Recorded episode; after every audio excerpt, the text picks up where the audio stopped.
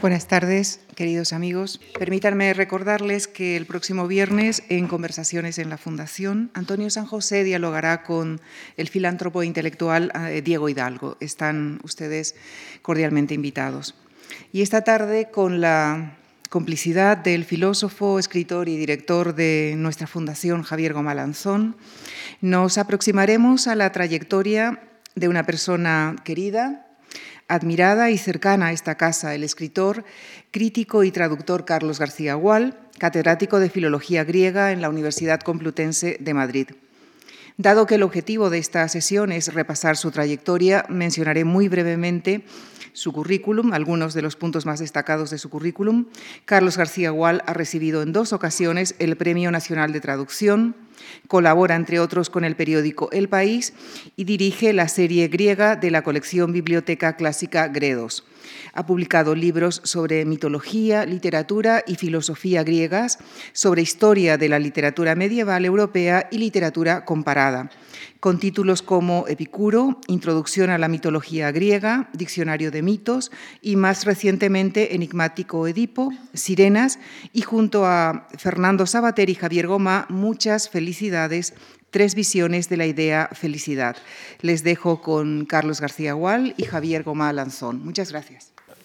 Carlos García Gual, amigo de la casa y miembro de la comisión asesora de esta fundación, conferenciante asiduo asistente también a las conferencias de otros y en lo que a mí personalmente respecta, eminencia en una disciplina que también lo es parcialmente la mía, la filología clásica, miembro de mi tribunal de tesis y autor de un libro, como ha mencionado Lucía, muchas felicidades del que también es coautor Fernando Sabater y, y yo mismo.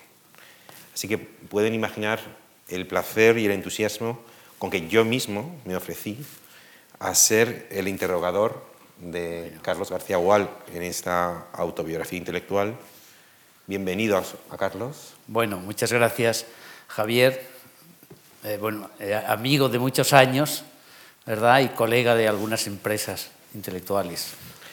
Me toca, me toca practicar algo así como una mayéutica socrática consistente en preguntar y repreguntar para que como una partera asistir al feliz alumbramiento, al feliz alumbramiento hoy de la eh, imagen de una vida, la imagen de una vida riquísima, interesantísima, que es la vida intelectual de Carlos García Gual, escritor, ensayista, profesor de universidad, escolar, investigador, por momentos, con mayor o menor intensidad, traductor, editor, conferenciante, colaborador periodístico, comisario de exposiciones, vicedecano, agitador cultural.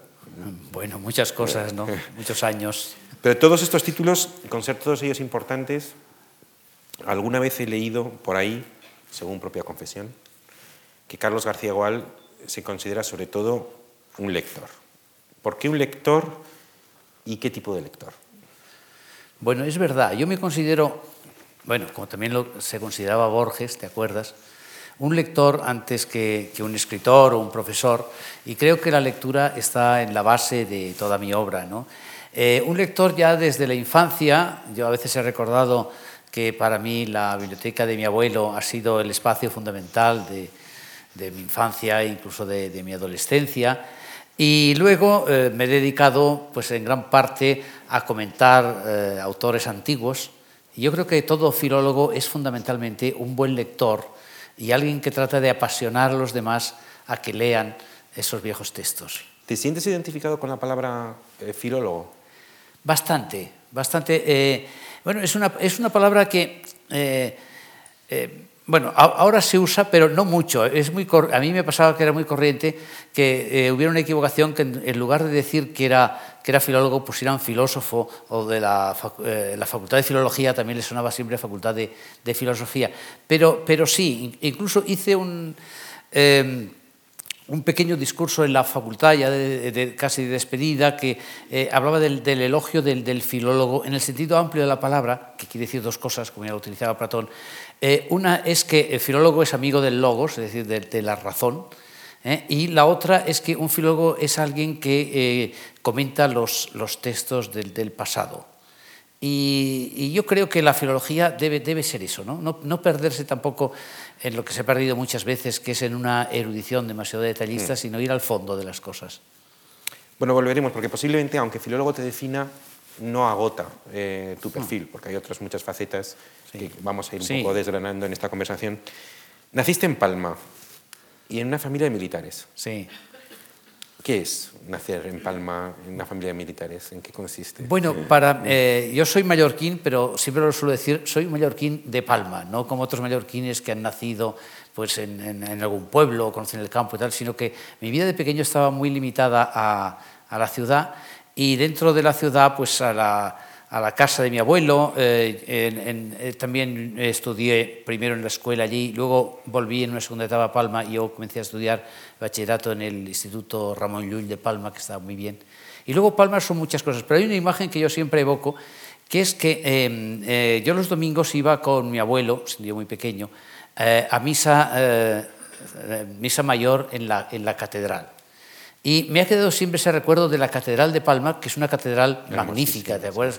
con, ese, con ese estilo gótico, con esas columnas tan altas. Y luego la salida de la, de la catedral, la catedral tiene dos puertas, pero tiene una que da al mar, y desde, desde la muralla se ve la, la, bahía, ¿no? la bahía de Palma con el castillo Belver al fondo. Entonces, esas, esas imágenes están unidas un poco a una, a, una cierta, eh, a una cierta belleza ciudadana. Yo cuando voy de viaje a una ciudad, lo primero que miro es a ver si tiene catedral gótica o no.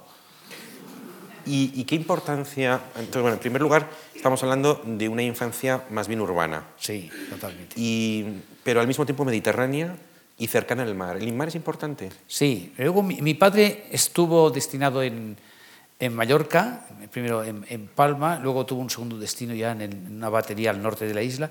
Y luego, eh, eh, entre una cosa y otra, eh, entre los años 7 a 12 o 13 de mi vida viví en, Rosas. En Rosas, un puerto de la Costa Brava, también de ascendencia griega. ¿Verdad? Aunque no, no, hay, no hay grandes huellas de, Grecia. Eh, enfrente se ve Ampurias, que está al otro lado del, del Golfo, pero sí, para mí la, eh, el paisaje, el paisaje ese eh, me ha marcado para siempre. Sí, yo creo que tengo esa, esa visión del mar como, como, un camino de aventuras, como ya pensaban los griegos. ¿no? Entonces, a mí, por ejemplo, cuando voy a Grecia, las islas griegas me son muy familiares. ¿Y hay algo ahí ya de, de anuncio o de promesa de lo que sería tu interés por Ulises. Puede ser, ¿eh? puede ser, sí, sí, yo creo. Eh, es que el mar es una especie de, horizonte, ¿verdad? Yo creo que entre la gente de las islas hay dos. La gente que, para el cual el, el, mar es una limitación y piensan que no hay que aventurarse más allá, y otros que para que el mar es una aventura. Yo creo que los griegos eran fundamentalmente, los primeros griegos, gente, gente de puerto. Entonces esta conversación se me acaba de ocurrir, en vez de trayectoria personal, lo podemos llamar periplo. Bueno, es un periplo, pero muy limitado, porque claro, eh, después, de, después de Mallorca yo he vivido en Cataluña y luego en Madrid. Y has comentado la biblioteca de tu abuelo. Sí. Eh, una biblioteca de libros, dices alguna vez, baratos, baratos pero ricos en cuanto a su contenido literario. Sí, yo... ¿Y has evocado alguna vez la escena de una mecedora en una clara galería acristalada. ¿Cómo, cómo era esa, mecedora? Claro, ¿Qué leías? Era una casa eh, antigua, de estas de planta antigua, de que tenía sus azulejos, tenía su mirador y tenía detrás una galería que daba a un patio. Y entonces ahí tenía unas mecedoras de estas antiguas, dos. Entonces yo cogía los libros de la biblioteca y me iba a leerlos. Eh, ¿En casa de tu abuelo? En casa de mi abuelo. Y era una biblioteca muy mezclada. Había muchas cosas de de teatro y novelas del, de eso de comienzos del siglo XX, que yo leía menos, pero ahí estaba, por ejemplo, todo, todo Julio Verne, y estaba todo Conan Doyle, y, y, esas, esas, lecturas se mezclaban, luego también estaba el Quijote, o estaba la Ilíada y la Odisea, y esas lecturas yo eh, las aprovechaba mucho. Había otros autores que menos, por ejemplo, mi, abuelo tenía todo Blasco Ibáñez y, y todo Amado Nervo, que me interesaron menos. Pues Blasco Ibáñez no está mal. Puede ser, sí, debe ser una, una falta mía el no haberme internado en él. bueno, pero no se trata de eso. Y, y entonces, ¿leíste ya muy jovencito la, la Ilíada de la Odisea? Sí, sí, aunque los leí en una ¿En qué versión? ¿En qué, en qué pues eh, eran aquel, unos, unos, tomitos muy baratos de una editorial que se llamaba Prometeo, que dirigía Blasco Ibáñez, mm. y esas traducciones estaban hechas de la francesa de Lecon de Lisle. Ajá luego he visto que ahora hace poco se, ha vuelto a, publicar esa, esa traducción, ¿no? Y bueno, estaba muy bien, porque claro, le Sería buen castellano, ¿no? Buen castellano. sí, tiene un francés precioso y el castellano respondía a eso. Eso lo que pasa que a los saqueos le llamaba acayenos, ¿no? pero, pero estaba bien. Era, sí, la poesía se mantenía a pesar de todo. ¿no? ¿Qué tipo de niño fuiste? ¿Fuiste un niño muy lector? Porque no fuiste un niño muy deportista. No, no. Y, y siempre, siempre, porque yo sé que eres una persona que aprecias y disfrutas mucho de, la amistad, por ejemplo, y de la compañía y de la conversación. ¿Fue siempre así o fuiste un niño lector solitario?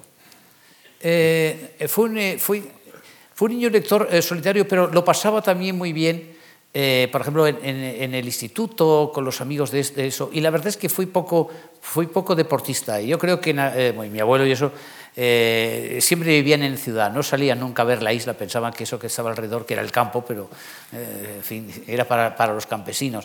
Y, pasé mucho tiempo allí en la, en la, biblioteca, pero luego eh, me ha quedado algún amigo de los tiempos del instituto y de, las, y de los paseos por Palmas. Y de pronto tienes 17, 18 años y un chico lector de la ciudad de Palma, hijo nieto de militar, con una lectura con buenos profesores, ¿no? ¿Tuviste buenos profesores en el instituto? Sí, en el instituto, tanto en el de Palma como en el de Figueras, tuve buenos profesores de, latín, de latín sobre todo, y de griego. Porque quizás eso me, me, contesta la pregunta que te iba a hacer. ¿Por qué un chico de 17 años que vive en Palma y que bueno, ha ido al instituto hijo de militar, es decir, sin ninguna tradición mm. eh, de filología o de filosofía o de humanidades, eh, ¿por qué toma una decisión que con perspectiva parece una decisión drástica, que es la de abandonar la casa familiar, abandonar eh, la mm. ciudad, abandonar la isla, irse a Madrid y hacer una carrera tan excéntrica como es filología clásica. ¿Cómo ocurrió eso? ¿Y qué opinó, por ejemplo, tu padre o tu madre de que, de, de, de que esa decisión? ¿Y cómo se te ocurrió? Bueno, eh, debo decir que en mi familia siempre hubo un gran margen de libertad para, para todo eso. Y, ahí intervinieron varias cosas. Eh, yo tenía también sí, un, tío que, que, había sido escritor y había conocido pues, eh, a Valle Inclán y, por ejemplo, a Cansino Sassens, que, que yo todavía llegué a ver alguna vez. Y yo sabía que iba a hacer letras y me vine a Madrid. Por cierto, vine con una beca de la Fundación Marc. No es posible. Marc. Eh, que tuve ya en el bachillerato, ¿sí? Lucía, toma nota. ¿Eh? Vamos, más en el bachillerato, en la, en la, carrera universitaria.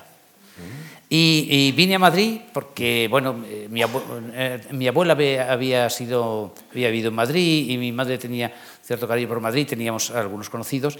Y luego ya en la facultad es donde, cuando me decidí. Yo ya estaba decidido a letras, pero me gustaba la filosofía. O sea, empezaste filosofía y letras. Empecé filosofía y letras, que, que era entonces la facultad. Me gustaba la filosofía y la literatura. Podría haber hecho eh, Pero encontré unos excelentes profesores de griego. ¿eh? que bueno, todavía son conocidos, era una época dorada de, la filología clásica, pues Adrados, Gil, eh, Lasso, Fernández Galeano, ¿no? eran cuatro profesores excelentes que hubieran podido ser profesores en cualquier universidad europea, mientras que los otros profesores de la Facultad de Letras en general eran mediocres, por así decirlo. O sea, que te filosofía te convencieron los maestros. Sí. Y no tanto que ellos intentaran persuadirte, sino su propio ejemplo, su propia competencia, el atractivo de sus personalidades y de su conocimiento. Sí, aparte de que el, eh, debo tener una simpatía natural, hacia lo griego. Yo, eh, yo más o menos eh, la, literatura griega o los textos griegos, no sé, los entiendo muy bien, mucho mejor que, que, por ejemplo, los textos latinos. ¿no? y todo ese mundo me pareció un mundo fascinante. Yo desde, desde entonces, desde primero ya decidí, eh, y tuve que iba a hacer... Eh, ¿Y dónde vivías? ¿En Madrid? En, ¿En un Madrid, mayor? Eh, estuve, no, estuve un año en, en, una casa particular y luego ya mis padres se vinieron a vivir a, a Madrid. vivían en el Paseo de María Cristina, que me vino bien porque luego yo fui catedrático de, de instituto, del mm. Instituto de Beatriz Galindo, y entonces yo iba de mi casa andando al instituto, cruzando el Parque del Retiro. Y además estuve un año de profesor de filosofía en la Autónoma cuando se fundó en el Retiro y entonces las clases iban muy bien con los paseos. ¿Y cómo era la facultad de Filosofía y Letras? Algo así insinuado, pero me gustaría insistir un poco en ello. Sí. En 1960, porque Mm, en los años 60, tú lo has dicho, el cuadro de, profesores eh, de filología clásica era un cuadro impresionante. Sí. Y algunos de los nombres están, en la, están escritos con letras de oro de la historia de la filología no solo española, sino posiblemente pueden competir con profesores de otras nacionalidades con gran reconocimiento. Mm, ¿Cómo, cómo era en 1960, 1961 la, la, Facultad de Filosofía y Letras? ¿Qué tipo de gente había? ¿Había mujeres ya? Eh, sí. ¿Y muchas? Eh, sí, bueno, quizá luego no sí, pero sí, había, había bastante. Lo que había y que ya ahora no se ven casi es, es curas y monjas. Había. Había, ya esos han desaparecido, casi del todo, vamos. Pero no has tenido nada que ver. Mm. No, no, ah. pero se veían, incluso mm. iban vestidos de curas y de monjas. Eh, y bueno, mm. eh, la verdad es que eh, es muy curioso esa, esa altura que tuvieron los estudios clásicos en España después de la guerra, y especialmente, digamos, a partir de esos, de, ya hace la cercanía de los 60. Porque hay que recordar que ya en enseñanza media se estudiaba algo de bastante latín, cuatro años, ¿eh? y eh, griego dos, dos, años a los alumnos de letras, y que, em, que, eh, por ejemplo, en el primer curso de comunes de la facultad y en el segundo había que elegir o griego o árabe, y era obligatorio el latín para mm. todo filosofía y letras. Eso, claro, eso ya no se, no se ha vuelto a dar. es curioso la protección del, del régimen franquista o tardofranquista a los estudios clásicos, que no se debía a que sintieran un enorme entusiasmo por el mundo clásico, sino que preferían que hubiera griego y latina que se estudiaran otras cosas. Era políticamente neutro. Sí, sí. Políticamente es como la abstracción en el arte. Y además mm. daba buen tono, ¿no? Mm. Daba buen tono porque hay que decir que eh, bueno, el, humanismo y el estudio del latín y griego en Europa en el siglo XIX y la primera mitad del XX fue muy importante en casi todas las universidades. En cambio, en España había habido un, hueco bastante notable, ¿no? De manera que ahí se recuperó una cierta cercanía a la, a la filología clásica. Y además de maestros, eh, que claro, que quizás no haya mayor, mejor y más privilegiado acceso a la eminencia intelectual que encarnado en un maestro, por encima incluso de lecturas, ¿no? ver personificado un buen maestro quizás sea lo más persuasivo que hay en, en, el mundo de la cultura. Pero además de maestros, alguna vez has citado a compañeros que, de aulas con los que bueno, hiciste amistad y que algunas de estas amistades han durado Sí, sí, sí. Bueno, eh, eh, era un curso donde había eh, mucha gente, mucha gente que luego ha sido conocida, por ejemplo, Lourdes Ortiz o Manuel Gutiérrez Aragón o Jesús Munarriz o Carlos Piera, el mismo Cebrián, Cebrián debió hacer el primer curso con nosotros, luego ya se fue hacia periodismo. Eh, había eh, entonces una gran inquietud eh, intelectual, también mezclada a veces con una cierta inquietud política. Pero estaba, yo creo que esos últimos años del franquismo, bueno, todavía duró un poco más el franquismo, es verdad, pero, pero había una cierta inquietud. La gente leía mucho, porque, ¿se acuerdan? Había eso, eso de que hubiera libros prohibidos le daba una aliciente especial, luego en España era muy fáciles de encontrar. O sea que es, fue, un momento, fue un momento muy interesante, yo creo. Quiero que me, que me, cuentes cómo son los calabozos de la Puerta del Sol. Bueno, yo solamente estuve unas horas, unas horas cuando la manifestación del 65. Pero no seas modesta, tú di que estuviste. Ah, bueno. Las horas tampoco. sí, a mí, a mí me, parecieron, me, parecieron muy interesantes. ¿Cómo ocurrió? ¿Que, estuviste en la manifestación? Hubo una manifestación mm. eh, que, que, que, yo siempre he magnificado ya en la memoria, porque era una, eh, una columna muy larga dirigida por el eh, profesor eh, García Calvo y Aranguren y dos o tres más. Y, yo creo que iba a pedir más libertad o algo así, ¿no? Y, y, al pasar por delante de medicina, ¿verdad? había unos escuadrones de caballería, de la policía a caballo. Y luego había unos tanques de estos que luego se han utilizado en otros sitios, de estos que, que eh, escupen agua, tienen una, lanzan, lanzan el agua así a, gran presión y, al pasar por allí pues comenzó, digamos, esa, esa especie de mini batalla, que yo siempre recuerdo porque que, comenzó al, al, son de unas trompetas, como en las películas del oeste, y yo pensé, esto es una carga como las del oeste. Y me refugié debajo de mi paraguas, porque tenía un paraguas ese día, eh, del agua y tal, y, y, luego al cabo de un rato, cuando ya me iba a mi casa, pues me cogieron, porque iba muy mojado, y me metieron, una, eh, me metieron, y me metieron en, un, en, un, una especie de, de camión donde metían a todo el que pasaba por allí y luego estuve un rato en la Puerta del Sol. Eh, lo que pasa es que como yo entonces era muy miope y llevaba gafas muy gordas, eh, no lo pude ver bien porque me las quitaban. Se suponía que, que, podías machacar el cristal de las gafas y suicidarte. Y también te quitaban el cordón, el cordón de los zapatos y el cinturón. Eh, en fin. Pero me tienes que dejar que te ayude a hacer un relato más heroico de esto. Hombre, no. Porque pasaba por aquí, tenía las, la ropa mojada, pues no. Otros con, con, con, la mitad de lo que a ti te ocurrió han vivido toda la vida de la lucha antifranquista.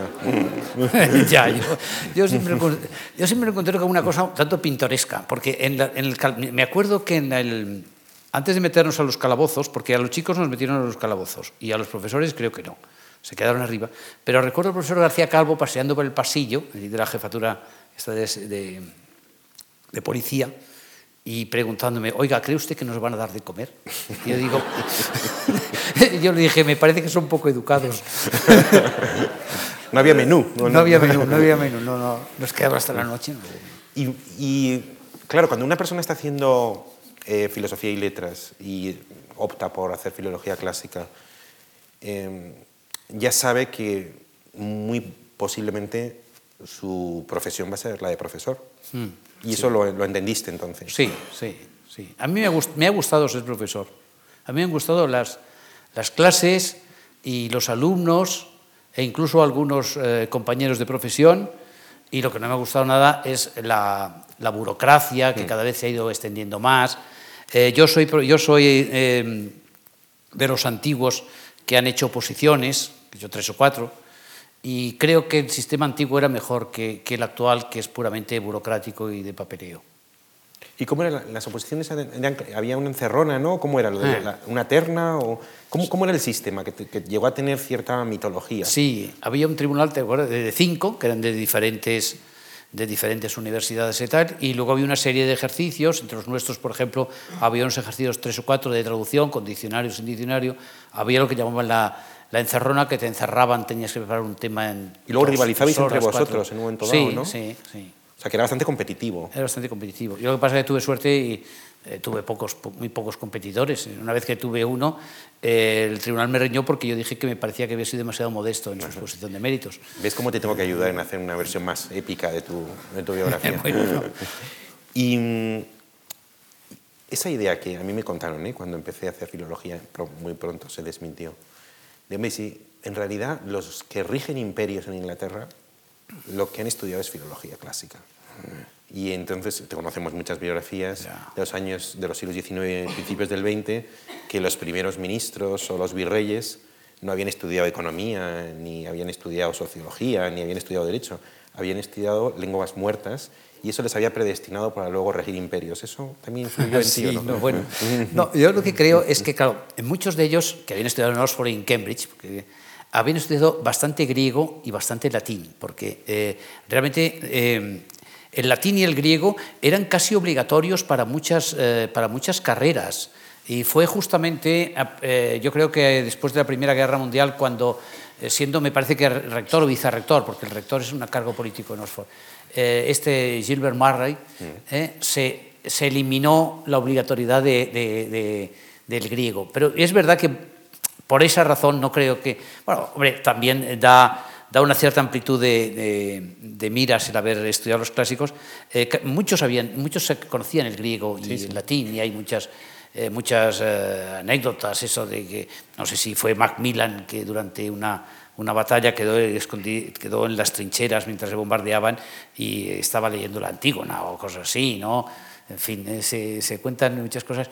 Bueno, eh, era, era el, el, mundo británico de entonces sí estaba muy influido por ello, ¿no? Y, y hay ese, ese, hermoso episodio, que no sé si lo has leído, de Leigh Fermor, sí. que cuenta que cuando capturan al, al, al comandante en alemán... Atenas, en la, cuando, la, la, la, que, periodo, en Creta. Cuando, que supo descifrar, ¿cómo era? No, no, ese, ese es otro. Cuando eh, Leigh Fermor, con un comando griego durante la Segunda Guerra Mundial, capturan al gobernador alemán. Es verdad, es verdad. Y se sabía de memoria unos versos. Eh, claro, empieza, empieza eh, ya de mañana eh, empieza el uno a recitar unos versos Eso de Horacio, sí. Vide, Soracte, Utal, sí, Tanibe, sí. no sé qué, y el otro... Continúa. El otro lo continúa, ¿no? Que demuestra que por encima, por encima de las enemistades tal, el sustrato clásico daba un, un, un aire de amistad, sí. Y cuando terminas la carrera en el año 65, eh, haces la tesis. Hmm. Y es tu primer y casi único trabajo de investigación largo que hmm. podríamos llamar exclusivamente erudito. Y además de, lingüística estructural, con el profesor Adrados. Sí.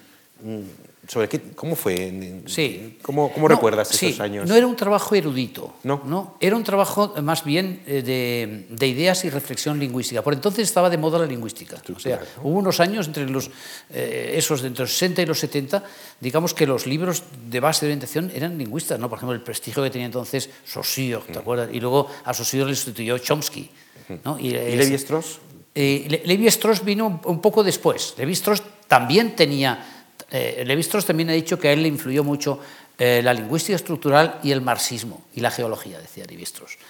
Eh, pero entonces yo hice una tesis de lingüística que era de sintaxis, que era sobre las voces griegas. bueno, que yo lo pasé muy bien escribiendo esa, esa, tesis, que era sobre si la activa y la pasiva y no sé qué, y cómo se iba formando eso en el mundo griego. Era una tesis que ahora les habrían dicho que era muy corta, porque tenía 200 o 300 páginas, y ahora se llevan las tesis de 600. ¿Cuántas tenía, dices? 200 o 300 páginas. Está, editado, se, se publicó en el, año 70 y se agotó enseguida. Y, y bueno, eh, y era sobre todo de, de, ideas, muy concisa, ¿no? Sobre qué era el Pazos, qué era el Energia, que, mm. cosas O sea, que era bastante más teórica de lo que a lo mejor podía sugerir el título, ¿no? Sí, sí, teórica, teórica De, todo, ¿no? Bueno, el, título se llamaba el sistema diatético, que ya mm. sugiere. y, eh, no, cuando dices, hablas de la, de la extensión de las tesis, impresiona ver que la tesina de Ortega y Gasset, Los terrores ah, del año 1000, son veintitantas páginas, y, el, y la tesis de de Azaña, La responsabilidad de las multitudes, que está ahora publicada en las obras completas, también son 40 o 50 páginas, son unas cuantas cuartillas. De ahí hemos pasado a los centones de 700, 800 páginas, como es imposible mantener un argumento durante tanto tiempo, vas metiendo ¿no? copiando citas o bibliografía, muchas veces no leída. Yo estuve en el tribunal de una tesis sobre el fonema K en latín, que tenía 12 tomos. Y, se llamaba el compendio de... El fonema K, no, salían todas las inscripciones donde aparecía la K. En el año 71 ganas la cátedra en Granada, y en el año 72 te vas a Barcelona y permaneces seis años en Barcelona, 71-78. De manera que en Barcelona pues eh, vives la muerte de Franco, en Barcelona vives la transición política y si no vives enteramente, sí por lo menos el preámbulo de la Constitución. ¿Cómo era Barcelona en el año 71? Te lo digo porque se suele hacer la contraposición, contraposición que en parte ha evolucionado en los últimos 30 o 40 años, pero que en aquel entonces era muy frecuente hacer la contraposición entre un Madrid burocrático y administrativo, sin vida en realidad, y una Barcelona cosmopolita, una eh, Barcelona culturalmente viva, europea, mm, más a la vanguardia, más moderna. ¿Es tu experiencia? Eh, eh, sí, lo que pasa es que me metí poco en la vida eh, política e intelectual de Barcelona. Yo viví, eran esos tiempos, sí, de lo que allí se llamó la capuchinada, que fue una revuelta, etc. también en los tiempos del, ascenso del catalanismo, ¿sabe? que era todo el mundo apresurándose a mostrarse más nacionalista que los otros, porque ya se veía que en el futuro había que, había que coger las plazas. Que, que y era un ambiente bien, eh, interesante, pero yo en ese aspecto eh, lo viví poco. Y sí es verdad, por eso que tú dices, que eh, literariamente, para las editoriales de novela y eso, Barcelona estaba quizá más viva que en Madrid. Yo ahí solamente conocí a alguien, por ejemplo, yo conocí a Barral, pero dos o tres veces, ¿no? que me publicó un libro sobre, mi primer libro sobre, sobre Epicuro, que era, era, un tipo simpático. A mí me dijo una vez, oye, no sabes cómo me gustaría pagarte algo, pero estoy sin un duro. Ah, el viejo truco de decir que, obra es impagable, ¿no? Mm, bueno, no sé. Yo creo que... Y, y había esa, esa, esa, esa, esa, cultura abierta al mundo sudamericano. Mm. Yo creo que Barcelona estaba mucho más viva que, nunca. ¿no? Y, pero luego ya eh, no, no, entré mucho en ello, porque claro, yo estaba en Barcelona, pero en vacaciones me vería a Madrid y luego viajaba bastante por ahí y tal.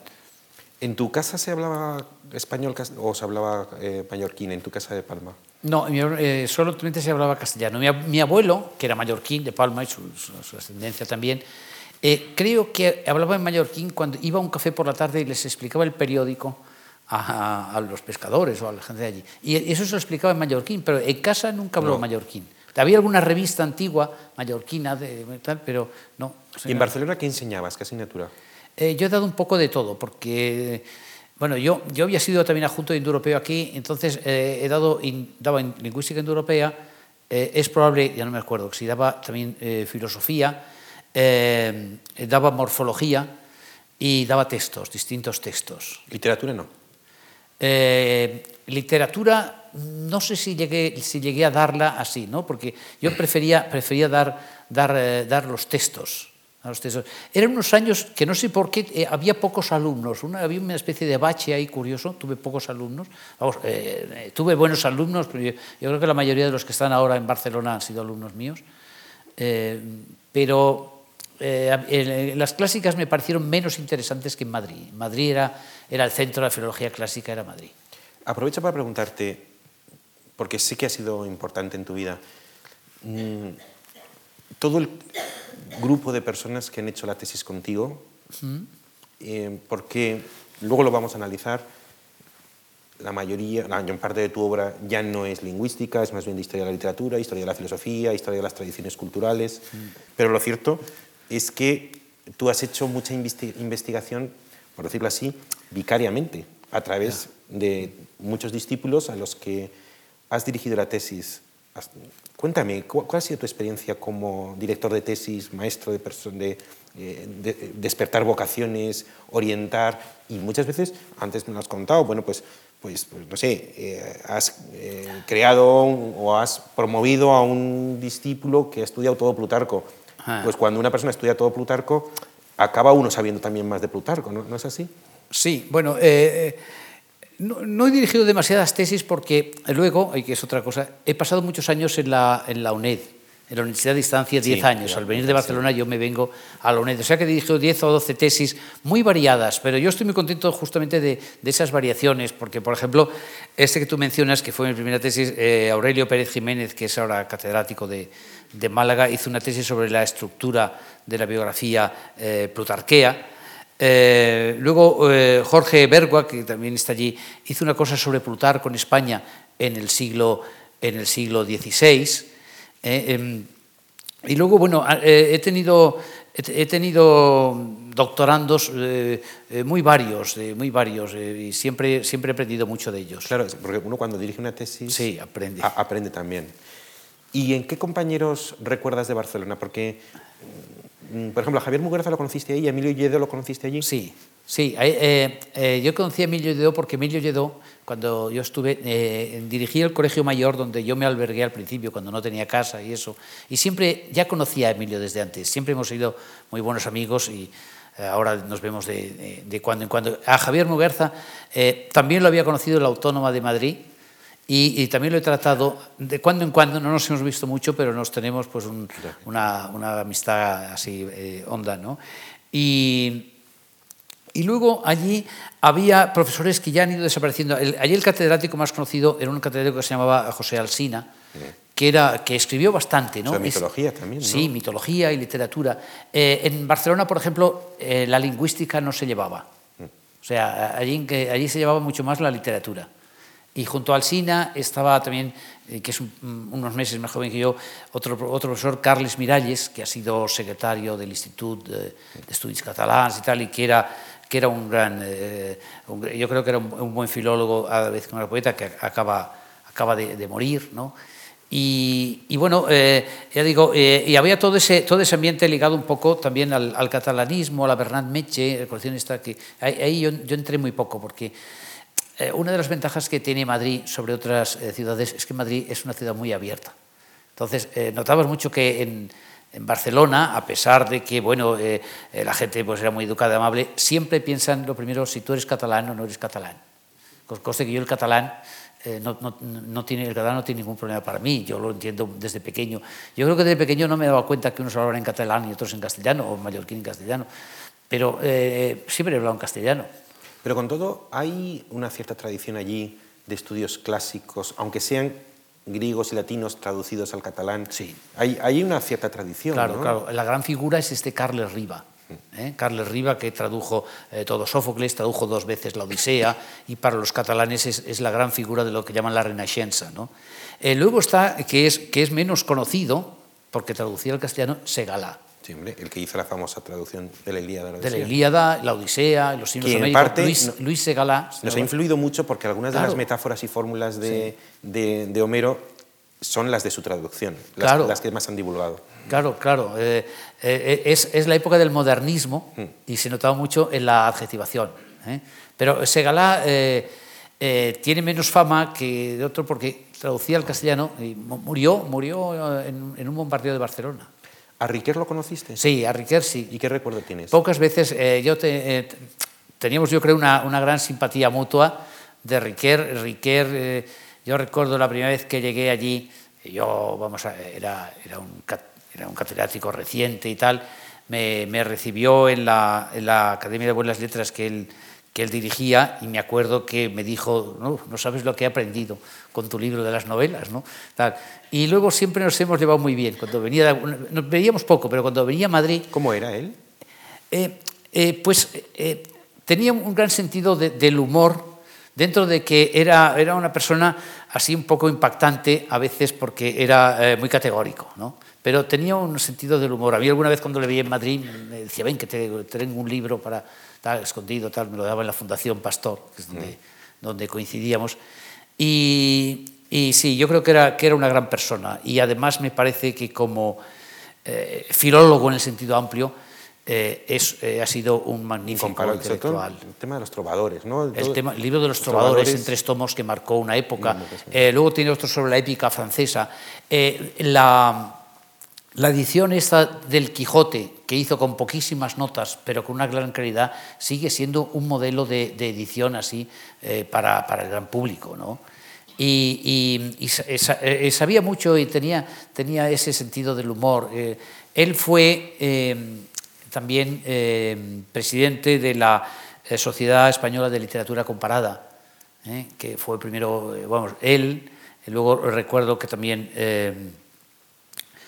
eh, lo fue Claudio Guillén, y yo sucedía a Claudio. Guillén ahí. Teníamos ese gusto por el comparatismo. Porque una cosa que impresiona es el libro que escribió con Valverde de Historia de la Literatura Ah, sí. Universal, Sí. que todavía se lee con placer. Si te das cuenta de esa apertura de horizontes. Entre ¿eh? ellos dos. Él, él escribió la parte antigua, la parte de griegos y latinos y tal.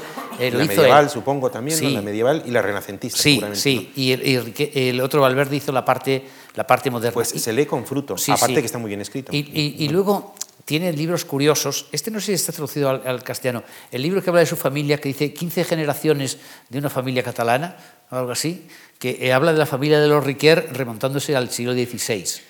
Y es muy curioso cómo ha hecho ese libro, encontrando pa- papelitos en su casa y tal. Y ya te digo, para mí eh, era el, el trato este así tan, tan cordial, tan simpático siempre eh, de, este hombre que... Yo quiero hablar con mucho énfasis de la importancia de tu gran obra como editor, que es la colección de clásicos griegos y romanos que apareció en la editorial Gredos. Yo creo que esa empresa editorial, antes hablábamos de que la playa de, de filólogos clásicos podía competir con, pues, con los cuadros análogos en Francia, en Inglaterra, en Alemania. Verdaderamente este país no anda muy sobrado de empresas culturales que puedan compararse con la que se puso en marcha a partir, si no me equivoco, del año 77, que es la traducción de los textos latinos y griegos hasta un número que ya excede de los 400 volúmenes, en esas tapas azules que se han convertido en legendarias, con unas excelentes introducciones, con una muy autorizada traducción, con sus notas, con su bibliografía actualizada, traduciendo, por supuesto, los textos eh, inevitables de los grandes del mundo griego y latino, pero traduciendo también algunos textos completamente desconocidos, joyas eh, que algunas veces no te las puedes encontrar ni siquiera en otros idiomas. no sé por qué, eh, mi padre se suscribió tan pronto salió y luego la he heredado y ahora soy yo el suscriptor. Y realmente es una proeza, mm, es una proeza extraordinaria que en un país como España, que tampoco destaca por su amor por la tradición griega y romana, pues en el año 75 se te ocurriera esa ambición editorial, fueras a ver a Gredos, donde había tres o cuatro amigos tuyos, Calonge, García Yebra, otros, les expongas este plan y de pronto funciona. Ha tenido todos los premios que uno puede desear, como no puede ser de otra manera. ¿Cómo es posible? ¿Cómo se te ocurrió? ¿Cómo tuviste la ambición editorial? ¿Cómo aceptaron esa ambición? ¿Cómo se puso en marcha una colección de esta naturaleza? Me gustaría que nos lo contaras. Mm. Bueno, yo voy a decir que eh, yo tuve la idea de las traducciones, pero no tenía eh, el plan conjunto este panorámico, no lo tenía todavía en la cabeza. ¿no? Yo, yo estuve hablando con Julio Calonge, que, era, que era catedrático de griego, de enseñanza media. García Yebra también era catedrático de griego y además gran teórico de la traducción. Hipólito Escolar había sido director de la Biblioteca Nacional y Manuel Oliveira, que era el cuarto socio también. Eh, de Gredos, ¿no? Sí, sí, más bien economista, pero todos, todos me, acogieron, me acogieron muy bien y realmente el mérito suyo eh, fue doble. De una parte, eh, que la, la, sustancia económica la pusieron ellos, ¿no? Ellos, ellos mantuvieron, mantuvieron la editorial esta cuando al principio era una apuesta muy arriesgada. Era una apuesta... quiere traducir epigrafía latina, por claro, ejemplo. Claro, y con unos tomos azules y que hoy valga 30 euros, no es precisamente el sueño de un editor no, no, que quiere hacerse rico, quiero decir. Claro, claro. No, hay que decir que nunca tuvo eh, apoyo oficial la colección y la mayoría de bibliotecas nunca la compraron en España. Lo cual es asombroso. Lo cual es asombroso, sí. Y entonces, eh, claro, fue un gran empeño eso, eh, ir sacando tomos. A partir cuando, cuando se vio que ya alcanzaba a 100 y más, pues ya la colección ya era era bastante impresionante. ¿no? Y, bueno, yo creo que eh, esta colección tiene de importante no solo que estén los grandes autores, sino que estén todos. Por ejemplo, en, el, ámbito griego, que es el que tú te reservaste, sí. la asesoría de las... Sí, sí. ¿Qué queda? Es que está todo. Eh, ahora nos falta, yo estoy ilusionado porque ya por fin eh, los traductores, con unos 10 años de retraso, han entregado el último tomo de Estrabón. Estrabón, por ejemplo, ¿Cuántos tomos? ¿Cuántos tomos tiene eh, Estrabón? Me parece que tendrá siete u ocho. No, pero no, están los VIPs. No, no, pero por ejemplo... Ocho tomos de Estrabón. Plutarcos, Plutarcos son 20 tomos, Hipócrates eh, son nueve. Yo comencé con Hipócrates, que eh, eh, hacer los planes y hice bastante del primer, del primer tomo, pero Hipócrates son nueve. Eh, por ejemplo, eh, bueno, hay, hay, ahí tomos rarísimos como la sintaxis de Apolonio Dísclo, mm. que prácticamente no está traducida a ningún otro tema. Hay tratados de, caza. Hay, hay, sí, mm. tratados de caza. Hay también, pues, mm. esas, las obras, eh, Aristóteles y Platón, naturalmente, están enteros. ¿no? Hay, tienen muchas, muchas obras, ¿no? Y, no, o sea, realmente no queda nada por traducir. Quedan cosas sueltas Quedan Pero mínimas, ¿no? cosas sueltas. ¿Y qué publicaréis? ¿Una miscelánea con cosas así? Cosas sueltas, no lo sé, porque ha habido algún un tomo que son los epigramas funerarios, mm. de, inscripciones. Sí, sí. Es un tomo curioso, ¿no? Eh, yo creo que quedan cosas sueltas y también quedan eh, algunos eh, traductores que no han cumplido. Pero porque, el, el, gran mérito de esa colección, el gran más que todo, fue de los traductores. Yo tengo el mérito de haber escogido los temas y, vamos, los eh, tomos, enfocados tomos, y escoger los traductores eh, a base de profesores, eh, alumnos, alumnos y antiguos compañeros míos, de otros profesores, que eran la mayoría profesores de instituto o de universidad. Y la, la obra se pudo hacer gracias a ellos, ¿no? gracias a ellos que, que, colaboraron muy bien, ¿no? o sea que es una obra colectiva. Pero incluso había ambición, desde luego hay ambición del contenido, pero había ambición editorial, porque está muy bien editado. Sí, sí. Es que la idea, la idea era esa. No les habría gustado nada a los fundadores de Gredos esto que ha pasado ahora de que algunos tomos han aparecido en pastas blandas en, los kioscos. Estos no, se pensó siempre en una colección de pasta dura para, para bibliotecas. ¿no? Y bueno, colaboraron, colaboraron muchos, eh, muchos buenos prologuistas y traductores, por ejemplo, antes he mencionado a Emilio Lledó, Eh, eh, Platón. también el profesor Adrados eh, hizo suyo, Lírica, Gil- hizo un, un Aristófanes en tres tomos estupendos, ¿no? Y bueno, y, y- e incluso también algunos, algunos matemáticos también colaboraron, ¿no? Ahí está todo, todo Euclides en tres tomos. Y en el año 78 te vuelves a Madrid. Y primero en la UNED y luego en la Complutense. ¿Era el mismo Madrid? ¿Lo encontraste distinto? Sí, cuando pasé, claro, eh, la UNED es un sitio que tiene sus ventajas y sus desventajas. ¿eh? Es otra, otra manera de enseñanza, pues no tienes allí los alumnos. Yo he tenido allí pues buenos amigos y conservo eh, pues muy buenas relaciones. Creo que la UNED cumple una, una función social muy importante en, en este país. Pero, y luego cuando volví a la Complutense, sí, noté, noté el distanciamiento. Era, era, ya, era ya otra época, el, el 78. Eh, había, había, en cierto sentido, más, más medios, más instrumentos, pero, claro, yo también era mayor y tal. El, el clima intelectual era otro. Yo creo que el clima intelectual era, era bastante más pobre en el año 78 que el que yo había conocido de joven. Que es cuando yo fui. Bueno, Entonces llegamos a la Universidad de Madrid y aunque ya a partir de la tesis y a partir del año 72-73 es cuando empieza ya tu bibliografía más sobre temas literarios, publicas también tus otros artículos, libros importantes en tu estancia en Barcelona, pero bueno, en realidad pues en estos 40 años es donde eh, ha ido uno detrás de otro publicándose estos libros, bueno, pues que, que son por los que eres conocido y por los, los que te han dado pues, el prestigio, la autoridad que, que merecidamente tienes en, en estas áreas. Y como son tan variados y son eh, tantos los temas que has tocado en tu investigación, si te parece, los agrupamos en cuatro, en estos últimos 10-15 minutos que quedan. Y el primero, quisiera saber un poco tu lealtad eh, indeclinable y sostenida en el tiempo hacia Homero. Homero, mm, que es el origen de la literatura occidental, mm, ¿qué tiene? ¿Por qué te seduce tanto? Y sobre- por, por qué, por qué ha sido un, un amor permanente en tu vida? Bueno, yo creo que es eh, eh, también en el mundo griego, ¿te acuerdas? En el mundo griego, la gente en, en, eh, la escuela lo que estudiaba y memorizaba eran los textos de Homero y ha sido permanente. Y a lo largo de la Platón se lo sabía de memoria, ¿no? ¿Qué? Platón se lo sabía de memoria. Sí, mucha gente, mucha gente se sabía de memoria, ¿verdad? Cuando eh, ahí se ven los diálogos de Platón, cuando uno cita una frase de Homero, eh, el otro sí, sabe sí, de dónde sí. está y tal. Eh, hay que recordar, por ejemplo, que en el Museo de Historia de, de- eh, de Alberto y Victoria en Londres, arriba hay un- una ronda de grandes figuras. La del central es Homero, no sé si te acuerdas. Homero, luego me parece que está Dante y Shakespeare a, los lados, pero eso indica cómo incluso en la Inglaterra del 19 el, gran autor era Homero. Y es que Homero es muy variado, si uno piensa en la Ilíada y la Odisea.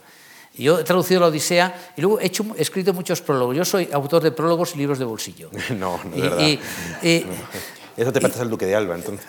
Sí, ¿No te acuerdas que decían, que, dijo Cela, ¿no? que había entrado en la academia porque había escrito muchos prólogos? Sí, no sé si muchos. Pero bueno, sí, eh, sí, es verdad. ¿no? Yo creo que la, la- la- la gran épica es la épica de, de- de Homero. ¿no? Pero además de consideraciones, si quieres, teóricas, simplemente es que te encanta. Sí, te, sí. Gusta, te gusta leerlo. Sí, sí, ¿Y por sí, qué? ¿Qué, qué, qué ves allí? No sé, el- por ejemplo, incluso la, la- la fuerza esta de, de los adjetivos o de los, de los personajes. ¿no? Por ejemplo, eh, cualquiera que haya leído la, eh, la- Odisea es que recuerda un poco las escenas, la, el gran talento práctico. ¿no? Y eso, por ejemplo, de, de cómo Homero adjetiva el, el mar, color de vino, etc. El otro día me contaba alguien una cosa que El no había vino- leído. Vinoso Ponto, lo tradujo. Sí. Mm, ¿Te acuerdas? Eh, que en cambio, y, estoy pensando, pues, que Homero nunca dice que el cielo es azul. ¿eh? Dice que la orilla del mar es blanca, que es divina y tal. Y, luego Homero eh, tiene eh, muchas cosas. Y a veces he resaltado que junto a los grandes héroes, otro de los méritos de la Ilíada es considerar a, cada, a cada guerrero que muere como alguien irrepetible. Sí. Y esa pequeña semblanza en tres o cuatro Sí. versos que dice, allí llegó fulanito que se había casado y su mujer le está esperando y tal, pero entonces le traspasó la lanza de Mengano y cayó en el polvo. Ese tipo de cosas de, de Homero eh, son, son, son realmente impresionantes, ¿no? Y te te iba a preguntar, luego, luego volveré sobre ello. Y luego pasamos de la, de la literatura a la filosofía. Hmm. Ha sido también otra constante en tu preocupación. Yo leí con, yo creo que es el primer libro que leí tuyo hace muchísimos años, que es el de los siete sabios, que me parece un libro delicioso. Y no sé si existen muchos libros parecidos. Tú en el libro citas algunos extranjeros, sí. pero esa sabiduría no sistemática, sino una sabiduría que, que tiene algo de, sabio, de sabio con su propia vida, ¿no? que también cuentas en, en, ese libro. Has escrito sobre los cínicos, has escrito sobre Marco Aurelio, pero sobre todo has escrito sobre Epicuro. ¿Por qué te ha seducido tanto Epicuro? No, eh, sí, de todas maneras, eh, claro, últimamente yo he escrito mucho más sobre, sobre Epicuro, ¿no? Yo sigo pensando que el gran filósofo eh, y literario, el gran escritor es Platón, mm. ¿no? Platón es todo un mundo, ¿no? Y luego Aristóteles, a su vez, en, en otra en otra dirección, con otros estilos, más seco, etcétera, es también un mundo. Epicuro es porque es, es, un filósofo muy, muy coherente, ¿no? Eh, muy poco nos ha quedado de su obra, como tú sabes, la, la, obra que escribió mucho, pero se ha perdido por enemistades, etc. Pero tiene esa, esa versión eh, coherente de la búsqueda de la felicidad en un mundo que se le ha vuelto ajeno y hostil, y ya no es, ya no es la visión clara del clasicismo griego, sino que es esa, esa, esa, ese paso al, al helenismo, y en cierto, a la época helenística y en cierto modo un poco a la modernidad. Es como si fuera más, más moderno. Entonces tiene ciertos aspectos que a mí me parecen importantes, como ese de, de rechazar la política, mm. rechazar la competencia, eh, a veces excesivamente rechazar la acción, ¿no? y reducirse a la, a la búsqueda de la serenidad y tal. Y bueno, me, me, eh, es sobre todo muy coherente también es verdad que es mucho más fácil escribir sobre Epicuro porque tiene una obra limitada y muy fácil de abarcar ¿eh? y significa un cambio de época. Yo, yo siempre he buscado también un poco estos, estos autores o estos temas que significan un cambio. Por ejemplo, cuando yo escribí la novela griega, que es uno de mis libros más antiguos del 72, no estaba de moda la novela griega. Ahora hay una bibliografía enorme sobre la novela griega. Pero la novela griega es muy importante no solo por los textos, que hay algunos buenos, como Daphne y Chloe, eso, sino porque indica que la gente ha cambiado de modo de pensar. Por ejemplo, un ejemplo que la gente no lo advierte, lo de que el matrimonio y el amor eh, van unidos para toda la vida, eso sale en las novelas griegas, pero a los griegos de antes no se les había ocurrido nunca. O sea, el amor era una cosa, el matrimonio era otra. Tú coges los líricos latinos, a eh, ningún poeta latino se le ocurre decir que está enamorado de su mujer, está enamorado de que se casó de otras señoras. Eh, pero, en cambio, la novela griega inventa eso del el amor romántico la pareja de amantes perseguidos por un mundo, y eso es muy moderno, ¿no? Por ejemplo, ¿no? Y por ejemplo, eh, eh, me pasó con el pseudo Calístenes, la imagen esa novelesca del Alejandro que se encuentra con los monstruos de la India, que sube al cielo en un, globo y baja al mar en una bola de cristal. Eh, también, ¿no? O sea que he tenido, y quizá Epicuro está en una zona intermedia, es cuando ya digamos, las, las, grandes ilusiones del mundo platónico y el mundo aristotélico se han cuarteado, la ciudad se ha hundido, ¿de dónde sale Epicuro? Eh, eh, ahí. ¿Epicuro le, le, leía y le gustaba Homero? No lo sabemos, no lo sabemos. No, no lo cita. Supongo que sí, eh, no, no, lo cita.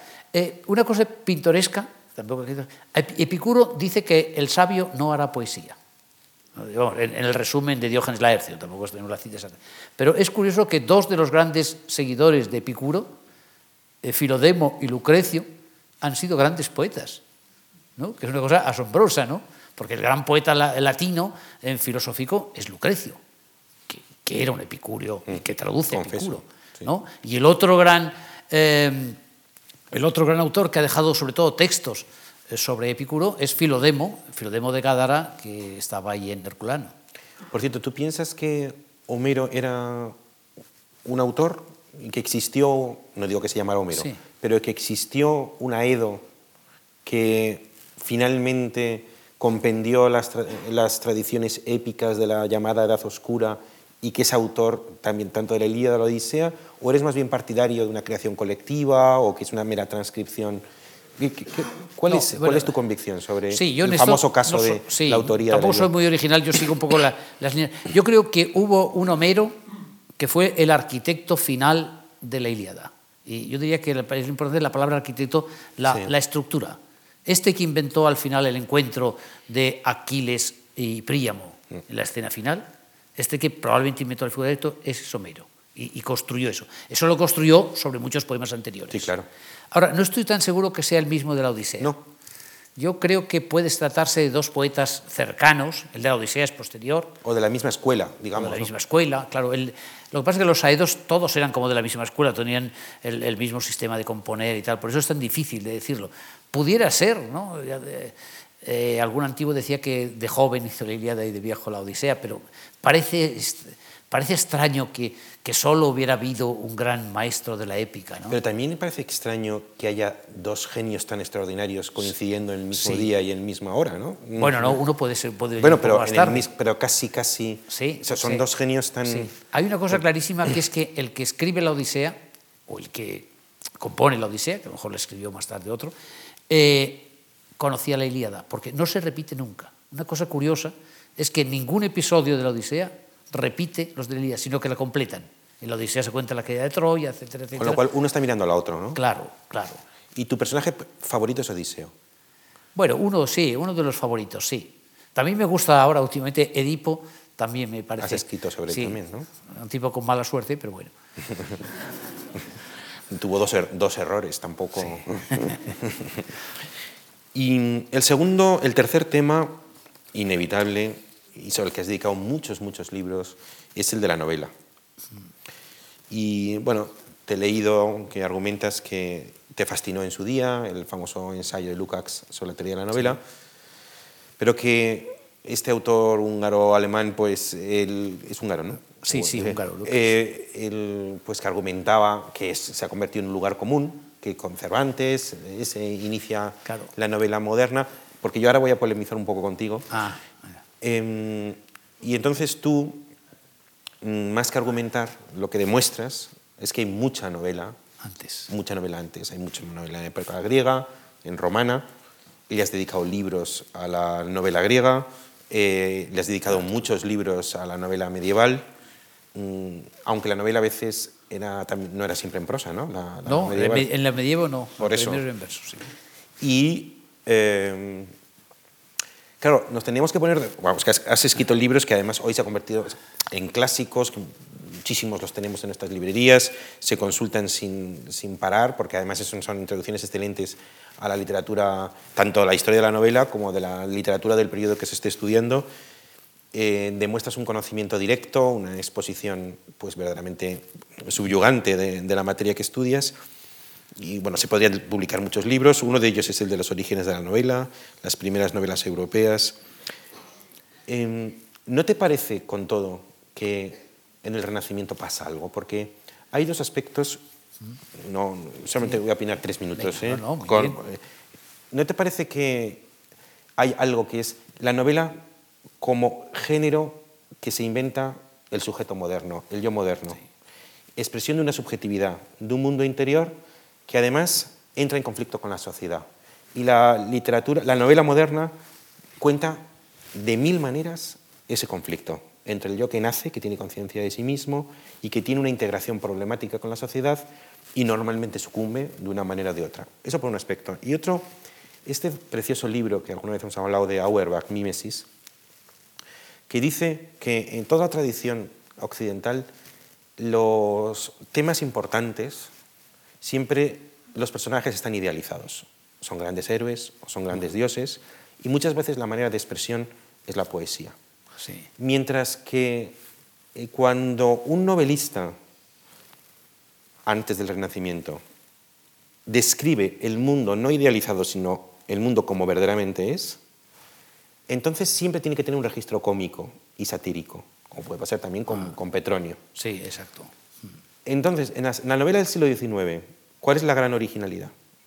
Que es mundo cotidiano, son personajes como el lector, que vive en su mundo, en su casa, con los problemas domésticos, con los problemas profesionales, con los problemas sentimentales, y sin embargo tiene toda la seriedad y toda la solemnidad de, de los grandes asuntos. Entonces, la inmensa mayoría de la novela antes del Renacimiento no tiene algo, por un lado, de esa idealización, de esa falta de mundo cotidiano, de ese hablar, pero siempre Sí. hablar sobre temas idealizados y sublimes. Y en cambio, cuando se habla de lo cómico, cuando se habla de la realidad, siempre tiene ese registro cómico. ¿Eso se mantiene? ¿Eso es así? Sí, en principio, en principio estoy de acuerdo, estoy de acuerdo contigo. Estoy, la, la, gran novela eh, realista eh, nace pues, con Cervantes, con 17, 17 con este, lo, Lukács hablaba del héroe problemático, ¿eh? que ya no encuentra encaje en el mundo. Y ahí se ve, por ejemplo, el caso este de Don Quijote, etc. Lo que pasa es que yo subrayaba que si llegara a eso, ya el individualismo se da en la novela antigua. Y, yo eh, ahí vería más, veo más modernas las dos novelas eh, latinas que tenemos. Por una parte, como tú has dicho, el satiricón. El satiricón es una visión crítica sobre la sociedad que no envidia nada a las novelas picarescas, sino que tiene una, una fuerza tremenda. Claro, tenemos solo unos fragmentos. Pero El asno de oro de Apuleyo, que yo también he editado la traducción eh, castellana de 1500 y pico, es, es también una novela pues, muy moderna muy moderna, es decir, entre Potosky y Apuleyo pues hay un cierto parentesco. Pero se, pero se mantiene de que cuando hablan de la realidad cotidiana tiene que ser un registro cómico. Claro, sí, sí, cómico o satírico. O satírico. O satírico. Pero no elevado. Efectivamente, sí, sí, eh, es, es verdad. Eh. No, no, no elevado, siempre, siempre hay una, una mirada un poco desde arriba, ¿no? Mm. Desde, desde, desde arriba, sí. Sí, eso, eso es verdad, porque es como si pensaran que lo cotidiano eso no tiene bastante sustancia para convertirlo en gran tema literario. ¿no? Pero eso es verdad, pero dentro de eso hay que reconocer que eh, eh, esos precedentes son muy claros. Y un caso curioso es como el viejo Cervantes, el de Persiles. Cree que su gran novela es el Persiles. Y dice, se atreve a competir con Heliodoro. Con Heliodoro, que mm. es el que le gustaba a él. Heliodoro estaba de moda entonces. Porque le había publicado una novela satírica que era de segundo orden, que es El Quijote. Claro. Pero donde se iba a consagrar como novelista. Claro, claro porque él tiene la versión esa de que las aventuras, esa lo griego y tal, esos amores tan complicados, eso, eso, eso es lo fino, eso es lo grande. Eso es lo elevado. en cambio, lo otro es, de entretenimiento. Eso es, sí. Bueno, con todo has escrito muchas novelas, mucho sobre la novela, mucho, mucho, mucho, y de gran fruto, y además eh, se reeditan continuamente. Es obvio eso demuestra que, que, se siguen usando y se siguen demandando. Y hace poco has vuelto a reeditar los libros de la, sobre la novela, ¿no? Sobre el de los, orígenes de la novela o la, antigüedad novelada. Hace algunos años. ¿La antigüedad novelada? No, eh, eh, sí, no, la antigüedad novelada es un estudio de la novela histórica. ¿te sí, la, historia de la novela histórica. Eh, por eso, ese, sí, este me sirve, ese, ese, me sirve de transición entre un tema y, y el último. Porque el de la antigüedad novelada son novelas que toman como asunto la antigüedad. Exacto. Y eso recorre otro de los hilos conductores de tu interés intelectual, que ha sido lo que podríamos llamar la posteridad espiritual de la antigüedad. Y cómo la antigüedad en realidad ha proyectado su influencia en la literatura, básicamente te ha interesado la literatura, y cómo ha estado presente eh, con una influencia extraordinaria en muchísimos novelistas de una manera implícita y otras veces explícita. Y la antigüedad novelada es cuando explícitamente toma asunto la novela de la antigüedad. ¿Es así? Sí, sí, sí. Y eso te ha gustado también, mucho rastrear, ¿no? La, Sí, rastreado. A mí me ha parecido siempre que las grandes novelas históricas son las del siglo XIX. Tú sabes que, ¿te acuerdas? Eso acaba, acaba eh, casi al final de siglo, ¿no? Cuando es la época de Benur y Covadis pero eh, que empieza, había empezado una, cosa que había empezado con Chateaubriand, con los mártires del cristianismo, y también, por ejemplo, con los últimos días de Pompeya. Mm. de Bulwer Lytton. Y yo creo que las grandes novelas... Flaubert también tiene un libro. Claro, Salambo, Salambo de Flaubert. Y el San Antonio, ¿no? Y las tentaciones de San Antonio. Ese es más fantasioso. El, el, más histórico es, es el otro. Y luego hay que reconocer que todavía en la primera mitad, hacia la primera mitad del siglo XX, se escriben grandes cosas, como por ejemplo los Espartacos, esos dos eh, que, que, hay, el de Fast y el de Kösler, de, también digo dos, dos marxistas que ponen el ejemplo de Espartaco, que luego se refleja. Todas las novelas luego se reflejan en el cine, ¿no? Y todavía Graves escribe, pues eh, yo Claudio, ¿no?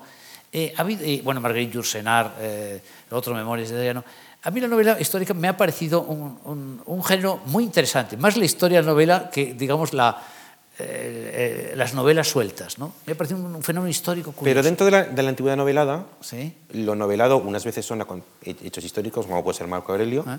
pero otras veces eran mitos también. Yo qué sé, tú has, leído el Cassandra de... Sí, Claro, claro. Mitos menos, es verdad. No, yo, pero yo creaba un apartado en el libro, un apartado especial ah, para los temas mitológicos, que sería Cassandra, lo de Mary Renault, el Torre de Minos, ¿te acuerdas? pero sí, esos son, son menos, son unos cuantos, ¿no? Ahora hay que decir que luego ha tenido su reflejo en el cine. Y una cosa que demuestra que estamos en muy mala época para, para la visión histórica son las últimas películas de eh, sobre romanos y los últimos peplums son mucho peores que los anteriores. Lo único que ha mejorado son los efectos escénicos. Que sí. ¿Espartaco no te gusta de Ridley Scott?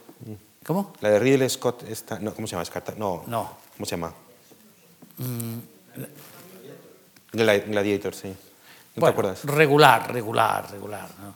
Eh, pasa como a los americanos, tiene muchos fallos, ¿no? Entre todos de la, de la geografía.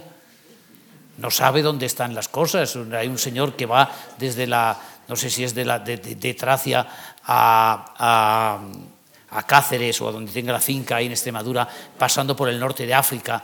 bueno, eh, eh, bueno se, nota que es película de estos de los americanos. Pero Anthony Mann también aparecían gente romana con relojes, no sé si te acuerdas. Bueno, sí, pero eso, eso es casual, eso es casual. Pero claro, cuando están hechas por americanos, como tienen el sentido de, de, que el mundo es una cosa así fácil de recorrer, son tremendas, porque ¿te acuerdas ese de Gladiator? El viaje que se pega ese señor ahí, en, eh, pues ni que fuera en avión, ¿no? y con eso entramos en el último y cuarto y último tema, que es tu afición por la mitología. Mm. Le has dedicado diccionarios, y le has dedicado monografías a, algunas de las figuras, a Prometeo, a Edipo Rey, así, las sirenas últimamente, en uno, de los últimos, uno de los últimos libros, que nunca es el último, porque cada vez que te veo has sacado uno más. Tengo uno más, sí. Por eso digo, sobre Orfeo, encuentros heroicos. ¿Por qué te fascina tanto la mitología? Sí, bueno, sí. Yo, ahora que hemos repasado todo esto, yo empecé siendo un experto en verbos de ponentes y he acabado siendo un experto en sirenas, lo cual no sé si es bueno o es malo. Pero, en fin. no, a mí la mitología griega me parece, me, me parece fascinante, como se lo parece también a, a, los niños pequeños. A los niños les gustan mucho los, los, eh, los mitos griegos, con esos personajes, con esos monstruos. Y creo que es, es que es un mundo de una enorme fuerza narrativa. Yo a veces, por ejemplo, ahora que estoy escribiendo algo sobre eso, eh, comparo la riqueza, de los, eh, la riqueza eh, de los dioses griegos, de figuras, la riqueza en figuras de los dioses y las dioses griegas con los de otras mitologías, con los de otras religiones, y claro, me parece que no hay comparación. Es que los dioses griegos son mucho más variados, mucho más divertidos, mucho más humanos. luego, el mundo de los ¿En comparación, por ejemplo, con cuál dices? No, pues, eh, pues con cualquiera, por ejemplo, si la que tenéis más a mano, con la, con la religión hebrea. O ¿Pero no te parece, por ejemplo, que la mitología de Wagner es muy chusca? Hombre, la mitología de Wagner, que tiene también un sustrato indoeuropeo, quizá como estos, pero es mucho más sencillota. Por eso te digo, que me parece, en comparación con la griega...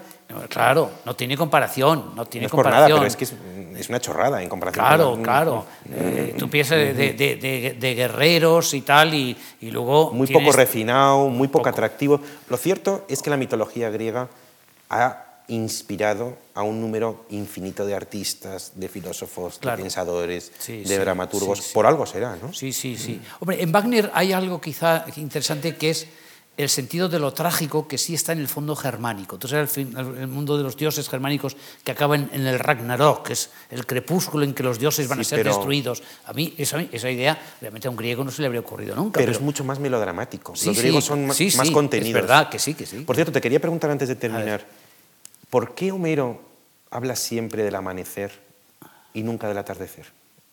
Pues no, no, había caído mucho en ello. Bueno, el, el, amanecer es que tiene una diosa estupenda, esa diosa que se llama Aurora, Eos, la de dedos de rosa, que tenía esa, tiene una cierta historia eh, mítica también, que se enamoró de, de, un joven bello que se llamaba Titono y se equivocó al pedir la inmortalidad, pero no la juventud. ¿Y por qué no divinizaron el atardecer, que, es tan bonito más? Mm no sé, a los griegos les debía parecer más interesante la mañana. Date cuenta que los antiguos no tenían luz eléctrica y no, no veían, tan, no veían tan poético el atardecer.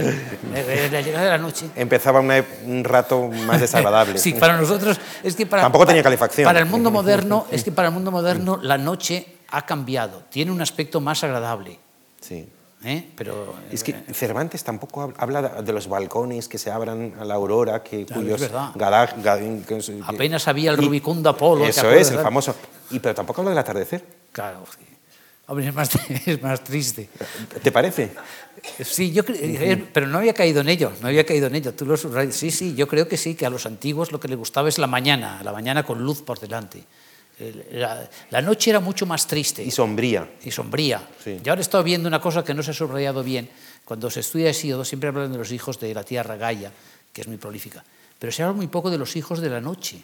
La otra gran eh, eh, diosa prolífica es la noche, que, que trae la muerte, el sueño, eh, las queres, en fin. Y voy a terminar. Venga. Eh, es muy impresionante cuando uno lee que Esquilo, el padre de la tragedia griega, cuando escribe o manda escribir su epitafio, no se acuerda de cuando escribió todas sus tragedias y solamente dice que estuvo en maratón. Sí. Eh, no sé si está recogido en, esta, en estas... Eh, eh, sí, yo lo sé más o menos, ese epitafio. Venga. Aquí, en la fértil llanura de Gela, yace Esquilo, hijo de Euforión. Si fue valiente, dígalo el sagrado bosque de Maratón y el medo de larga cabellera, que bien lo conoce. ¿Y no cita su condición de fundador del teatro griego? No. Y luego, por otra parte, em, bueno, para los griegos la importancia de la gloria es tan importante que eh, el concepto de verdad, aletheia, es etimológicamente el no olvido. Con, por consiguiente, la esencia de las personas era la memoria que la posteridad podía guardar de su figura. Y vivían, lo dice Fernand, lo dice Detienne, autores que sé que tú has frecuentado mucho, la importancia del recuerdo para mantener la gloria del recuerdo era, eh, era la verdad del héroe. Y en esta conversación, en el curso de esta conversación, te ha admirado esas fórmulas homéricas en las que en cuatro o cinco versos se resume la vida de una persona. Entonces yo te voy a preguntar a ti si quieres escribir el epitafio, o mejor todavía, si quieres escribir los cuatro o cinco versos de tu paso de tu vida intelectual, ¿cómo Homero escribía a Carlos García Gual? ¿Con qué fórmula? me parece que no tengo inspiración en este momento. ¿Pero qué dirías? Eh, ¿Qué dirías? ¿Dirías un ensayista, un lector, un humanista, un, enamorado del mundo antiguo, pero también del mundo moderno, un profesor? Eh, ay, es que, eh, bueno, no lo sé. Yo recuerdo una anécdota ahora que dices de, de Riquet, que le preguntaron si había, que se había trabajado mucho y dice, no, yo no he trabajado mucho, lo he hecho todo por placer. Eh, bueno, no, no, es incompatible una cosa con la otra, el razonamiento no es muy lógico. Eh, bueno, no sé, yo diría, eh, leyó mucho, no sé, vivió, vivió feliz con, con los antiguos y bueno... y, y añado yo, hizo feliz a los demás con sus libros. Ojalá, mm. ojalá. Pues muchas gracias por este rato, Nada, Carlos. Muchas gracias.